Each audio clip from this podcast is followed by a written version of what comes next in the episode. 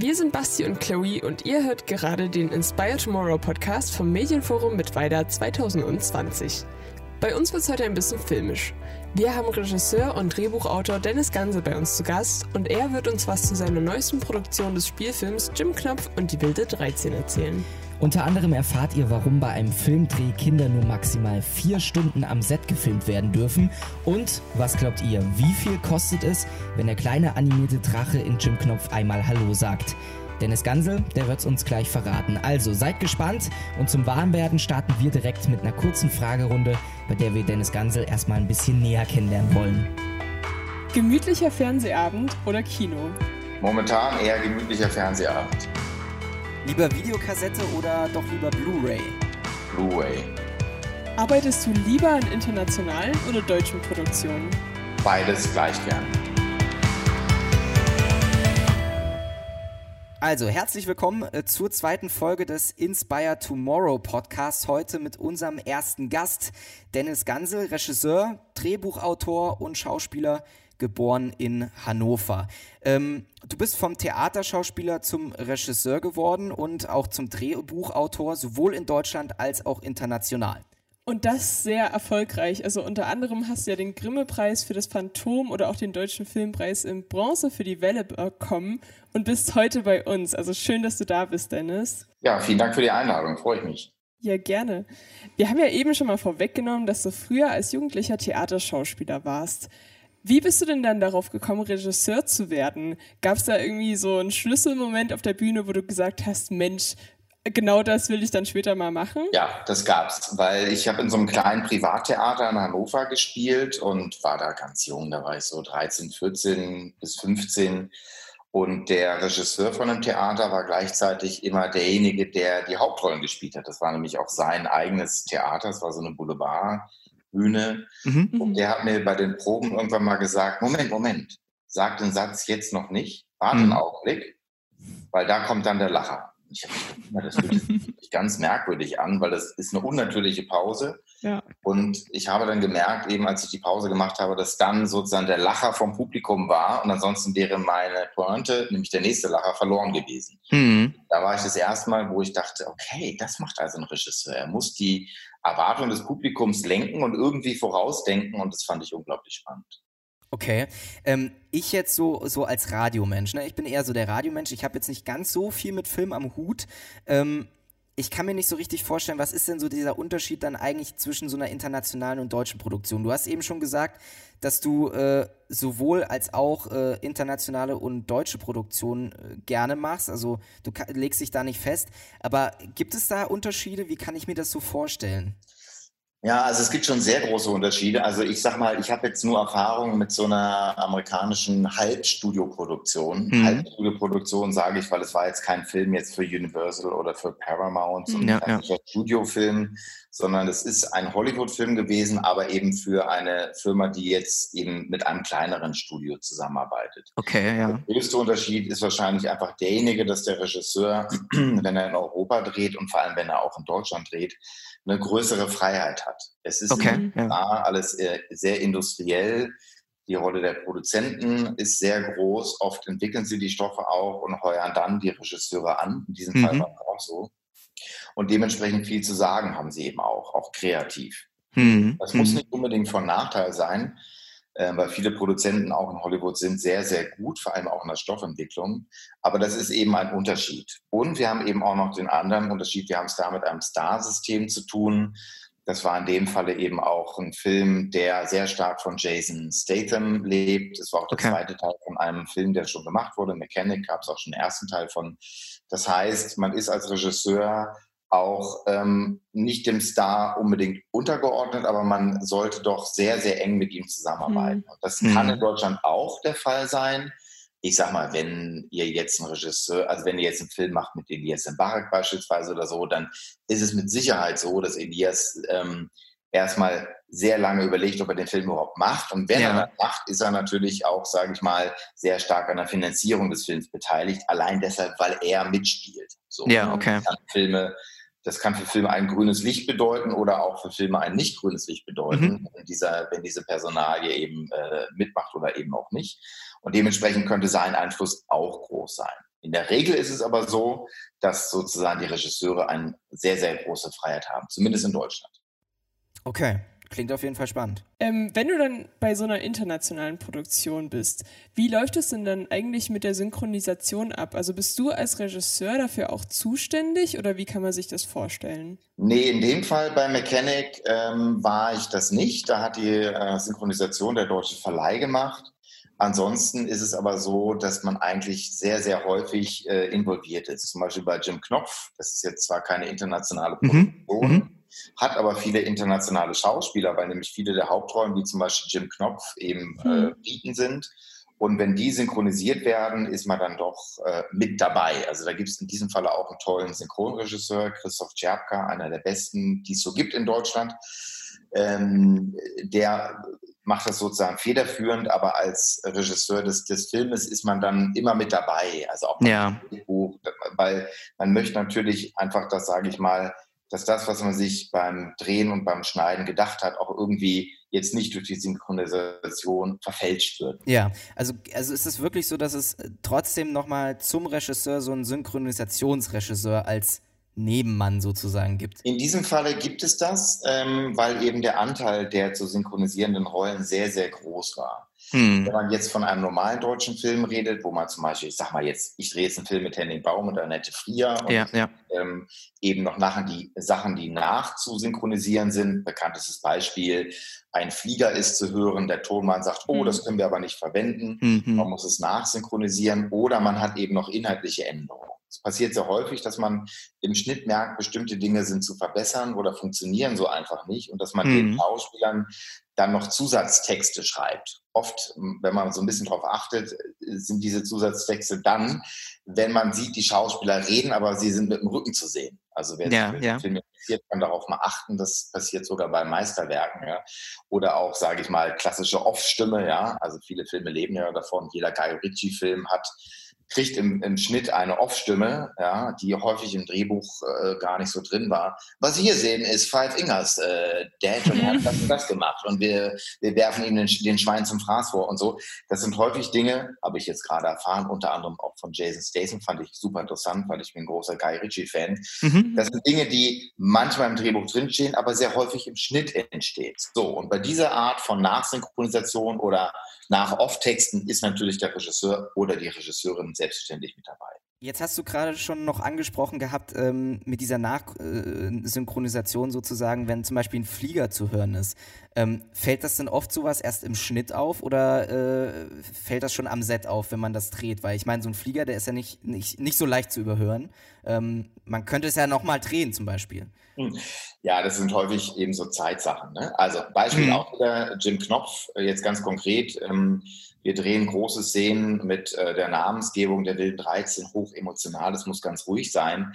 Die Realität sieht aber so aus, dass wir gar nicht das große Studio haben, was in Südafrika existiert und was soundproof ist. Ja. Das Studio hat natürlich äh, Ridley Scott äh, für, für seine neue Serie, läuft es gerade, Race by Wolves, irgendwie natürlich gemietet. Das heißt, wir gehen als etwas kleinere deutsche Produktion in eine ehemalige Lagerhalle, die wir deshalb mhm. so günstig bekommen, weil sie an der Stadtautobahn liegt. So. okay. Das ist so ein typischer Klassiker, an dem man am Schluss ähm, äh, landet und jeder, jeder Text ist im Grunde genommen mit, mit Autobahn beräuscht. Das wow. heißt, die, die Beleuchter kommen rein und hängen überall ganz große, riesige ähm, äh, äh Planen auf, die mhm. Schall schlucken und dann kriegt mhm. man eben bestimmte Sachen sauber hin, aber manche Sachen auch nicht. Oder ja, es ja. ist eben auch so, ähm, dass man teilweise eben mit Kinderzeiten rechnet. Also ganz kurzer Ausflug dahin ist vielleicht ganz interessant. Mit Kindern darf man nur vier Stunden drehen. Das heißt, du hast aber als Regisseur oder Regisseurin am Tag bis zu zehn Stunden Drehzeit äh, mit allen möglichen Schauspielern. Das heißt, du fängst mit den Kindern an und drehst jede Einstellung auf die Kinder ab dann verlassen die Kinder das Set und wenn wir uns umdrehen und die ganzen Reaktionen von den anderen Schauspielern drehen, haben diese Schauspieler niemanden mehr zum Anspielen. Das heißt, mhm. jedes Mal, mhm. wenn ihr in Jim Knopf Henning Baum sieht, kann ich euch garantieren, dass er nicht mit Jim Knopf spielt, sondern mit mir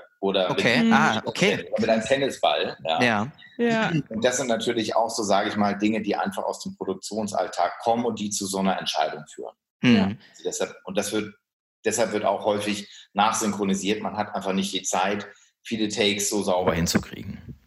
Woher kommen diese vier Stunden, die man mit Kindern drehen darf? Also wer hat das mal entschieden? Sind das Erfahrungswerte oder wie ist das? Nee, das ist, das ist Arbeitsschutz. Das ist also Kinderschutz, okay. ähm, ja. äh, Jugendschutzgesetz und das, also Dreharbeiten gelten als Arbeit und mhm. Kinderarbeit mhm. ist, wie wir wissen, in dem mhm. Sinne verboten. Es ja, gibt ja. Ein, ein Jugendschutzgesetz, was das sehr genau regelt, wie lange man mit Kindern am Set arbeiten darf. Jetzt haben wir ja schon ein paar Mal von Jim Knopf gesprochen. Also deine letzte deutsche Filmproduktion ist ja jetzt gerade voll durchgestartet. Am 1.10. kam der Spielfilm Jim Knopf und die wilde 13 in die Kinos. Und hier hört ihr jetzt mal ein kurzes Stück vom Trailer. Was willst du? Wo ist Frau Malzahn? Malzahn wurde besiegt. Wer hat das gewagt? Zwei Lokomotivführer. Zwei Lokomotivführer? Es geht wieder los. Au, das müsst ihr sehen. Hier sind die wilde 13! Die wilde 13. Papa hat sie über alle Meere jagen lassen. Aber sie sind immer entkommen. Ich will endlich wissen, wo ich herkomme, Lisi. Und wer ich bin. Holen wir uns die wilde 13. Wenn ihr ständig Angst voreinander habt, dann könnt ihr ja niemals Freunde werden. Freunde? Ihr habt schließlich viel gemeinsam. Ach ja? Am 1.10. kam der Spielfilm Jim Knopf und die wilde 13 in die Kinos ich muss sagen, also ich war früher ein riesiger Jim Knopf-Fan. Ich stand immer tanzend vorm Fernseher, wenn diese, dieses Intro lief und ich habe es wirklich geliebt. Deswegen habe ich mich riesig gefreut, als ich gehört habe, dass jetzt endlich der zweite Teil rauskam.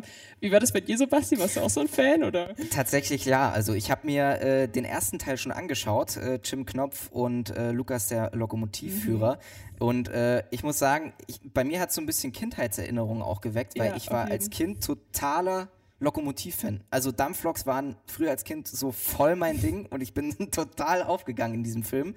Und äh, deswegen, äh, ja, Jim Knopf und die Wilde 13 werde ich mir auf jeden Fall auch noch anschauen. Und äh, Dennis, da sind ja auch ziemlich bekannte Gesichter wieder als Schauspieler mit am Start. Annette Frier zum Beispiel, Rick Wanian, Christoph Maria Herbst und, und, und. Äh, kannst du an, anhand der letzten Dreharbeiten uns vielleicht einfach mal so erklären, wie jetzt der Job als Regisseur wirklich aussieht? Was macht ihn aus? Ähm, weil ich stelle mir jetzt so vor, man sitzt den ganzen Tag so mit seinem Künstlerschal auf dem Regisseur-Klappstuhl und dirigiert dann eben Annette Frier von links nach rechts und Henning Baum von oben nach unten. Wie, wie kann ich mir das vorstellen? Ja, das ist eine gute Frage, ähm, weil man das ja tatsächlich häufig gar nicht weiß. Also ich, ich versuche es äh, kurz und knapp an, am, am letzten Film zu erklären. Da ist es tatsächlich so, der Produzent sagt, wir wollen jetzt den zweiten Teil verfilmen. Ich sorge mich um die Finanzierung. Und äh, dann ist mein Job, mich eben hinzusetzen mit dem Drehbuchautoren Dirk Ahner und zu überlegen, okay, wir gehen den Roman von A bis Z durch und sagen, wie könnte denn die Struktur sein fürs Drehbuch? Ja. Nachdem wir uns damit auseinandergesetzt haben, geht der Dirk los und schreibt verschiedene Fassungen vom Drehbuch. Das sind in diesem Falle bis zu acht. Und alle diese Fassungen werden von mir mit ihm sehr, sehr genau durchgesprochen. Mhm. Ich mache Anmerkungen, die umgesetzt werden oder auch die nicht umgesetzt werden.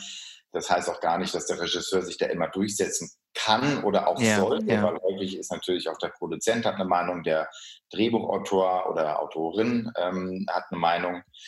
Ähm, und das wird komplett sozusagen betreut. Dann betreue ich das Casting, das heißt, ich setze mich mit der Casting. Ähm, äh, häufig sind es Casting-Frauen, es gibt aber auch sehr gute ähm, Caster in Deutschland auseinander. Ähm, wer könnte denn die noch zu besetzenden Rollen spielen? Dann legt man die Schauspieler ein zum Casting, mhm. arbeitet mit denen, macht diese Probeaufnahmen, die man dann sich selber anschaut, sich eine Meinung bildet, das aber auch mit Verleih und Produktion teilt. Und dann mhm. beginnt die Arbeit im Produktionsbüro. Man hat einen Kameramann, Kamerafrau, ähm, Ausstatter, mit dem man sehr eng zusammenarbeitet. Wie sehen die Sets aus? Wie sind ja. die Farbwelten? Wie ist die einzelne Einstellung? Wir haben jetzt mit einem Storyboarder zusammengearbeitet und haben fast äh, zweieinhalbtausend einzelne Bilder gezeichnet. Boah. Von jeder einzelnen Einstellung äh, vom Film, wie exakt die aussieht, wie groß, welches, äh, ist es ein 50 mm, ist es ein 32 mm Objektiv, wie ist das Licht, wie sind die Farben. Das muss man in diesem Fall machen, weil wir einen Film haben, der viel visuelle Effekte, VFXen mhm. hat, ähm, mhm. in diesem Fall fast 800 Schüsse. Mhm. Die sind sehr teuer. Kleines Beispiel, jedes Mal, wenn wir Nepomuk sehen im Bild und er sagt, ja. hallo, kostet das 11.500 Euro. Wow, Wahnsinn, Wahnsinn. Ja, sollte er jetzt sagen, hallo, oh, Nepomo, ich bin Turtur, du auch, kostet das 20.000 Euro. Das heißt, das in der Qualität, in der man das, also in der Qualität, ja. wir reden ja davon Knochenbau, da ist eine Muskulatur drüber, da mhm. ist ein Shading, da ist eine Haut drüber, das wird animiert. Ähm, also das ist, das kostet das mittlerweile. Oder Krass. wenn wir einen Vulkanenschuss haben, der bricht aus, reden wir von bis zu 32.000 Euro. Wahnsinn. Das heißt, man muss als Filmteam sehr, sehr genau planen. Ähm, ja. was man zeigt und das geht eben nur mit Storyboards. So, und wenn ja. man dann diese gesamte Vorbereitung hat, Kostümbesprechungen, Tonbesprechungen, Proben mit den Schauspielern, ähm, überwachen, wie werden die Sets gebaut, immer wieder Änderungen, weil es ist natürlich so, dass ähm, Drehbuch als auch äh, Drehplan, wann dreht man was, diese ganzen Storyboards immer wieder geändert werden, mhm. weil man häufig mhm. wenig Geld hat. Und dann geht es an die Dreharbeiten. Mhm. Und vielleicht auch das ganz kurz gesagt, ein normaler Drehtag beginnt jetzt bei Jim Knopf morgens um 4.30 Uhr, 5 Uhr, dann stehe ich auf. Dann ähm, bereite ich mich auf den Tag vor. Das heißt, ich habe häufig bis zu drei, vier Seiten zu drehen. Ich gehe nochmal die Auflösung durch, meine mhm. Notizen, die ich mir in den Proben gemacht habe. Dann fahre ich hin.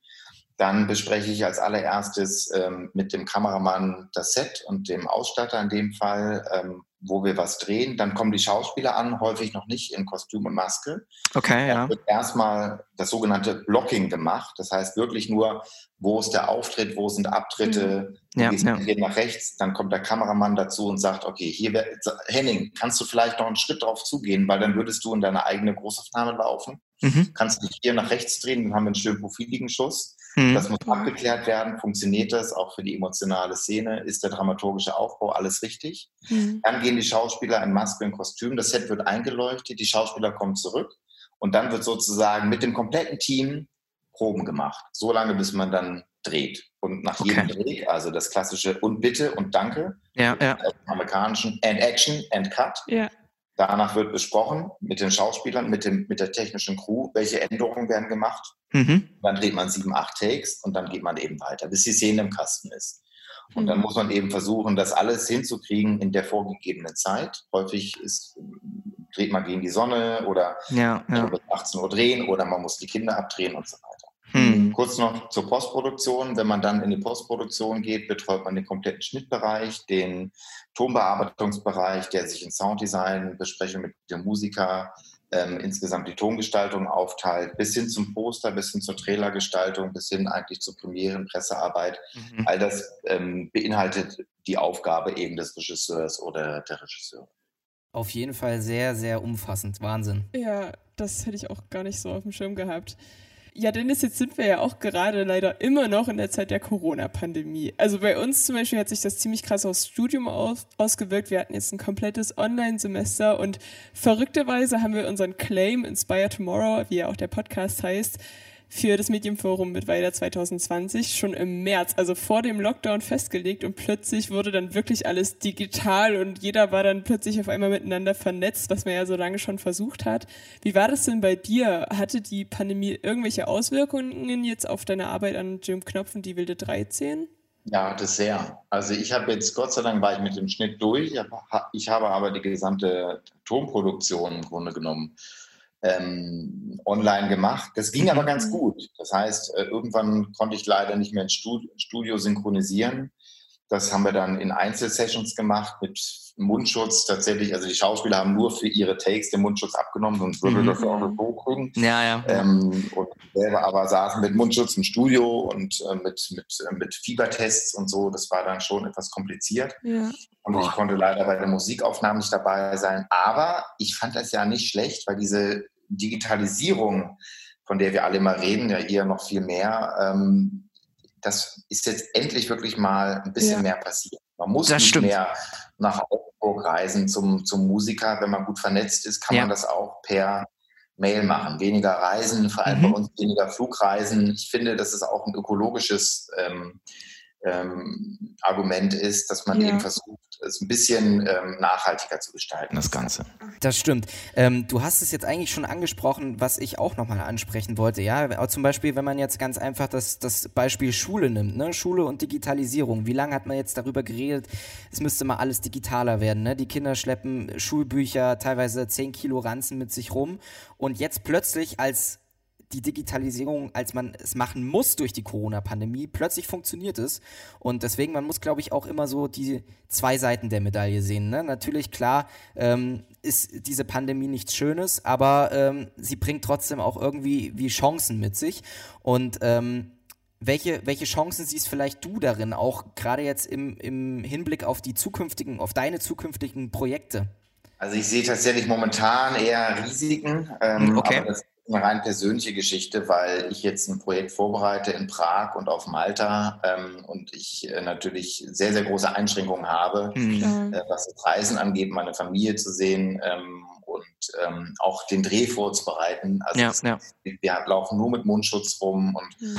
weil es den ersten Krankheitsfall gibt, wird die Produktion sehr wahrscheinlich gestoppt werden. Okay. Mhm. Ähm, Oha. Also das macht das und das Drehen weiß ich auch nicht. Wir haben Liebesszenen, wir haben Action-Szenen, wir haben Szenen mhm. in einem sehr begrenzten engen Raum über lange Zeit.